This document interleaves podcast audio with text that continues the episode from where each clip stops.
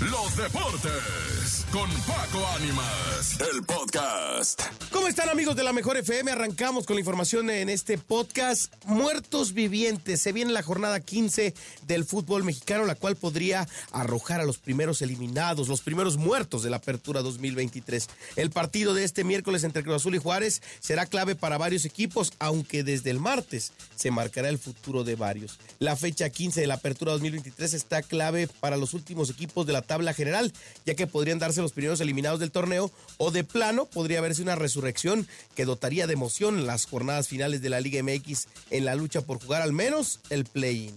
Con los resultados de la jornada 14, los clubes que estaban en los últimos lugares han tomado respiro y apoyados en el ánimo de conseguir al menos un juego posterior a la fase regular tratarán de salir eh, y de frenar el cierre de los mejor clasificados en la parte media de la tabla.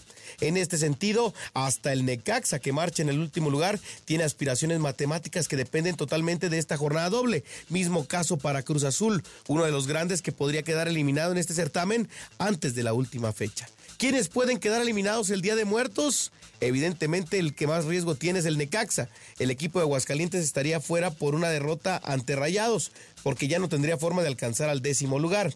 Pero el juego que puede decir más en esta fecha es el duelo de Cruz Azul y Juárez. La victoria de la máquina lo pondría con 17 puntos y cerca de la zona de clasificación, pero si pierde podría quedar eliminado. Para que esto suceda tendría que darse la siguiente combinación.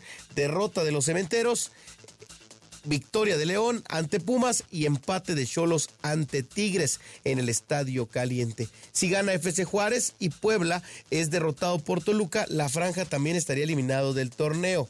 Otro de los duelos que tendrían sabor a liguilla es el de Pachuca frente al Atlas, que se enfrentan por seguir con vida. Ambos tienen 16 puntos y la victoria es crucial si quieren aspirar a una fase final, al menos un play-in.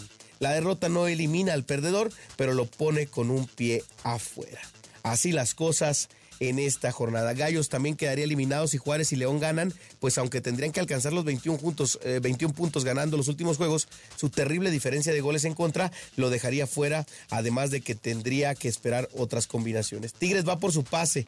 Los Tigres son el otro equipo que podría alcanzar la clasificación en la jornada 15 si los felinos eh, solamente requieren ganar para asegurar su lugar entre los equipos que jugarán la liguilla y buscaría alcanzar al líder y ya clasificado América en estas últimas fechas.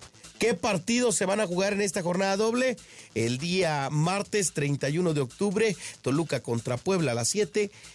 31 eh, de octubre también el equipo de Querétaro contra Chivas a las 7.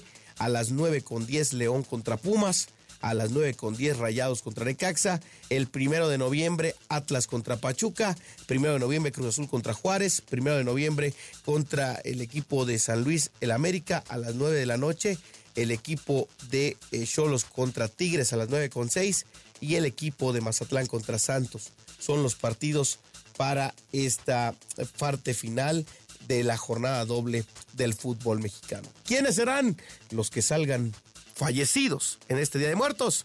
estaremos al pendiente y lo platicaremos en la próxima edición de este podcast. Kike Neri, la producción. Mi nombre es Paco Ánimas. La dirección es de Andrés Salazar el Topo.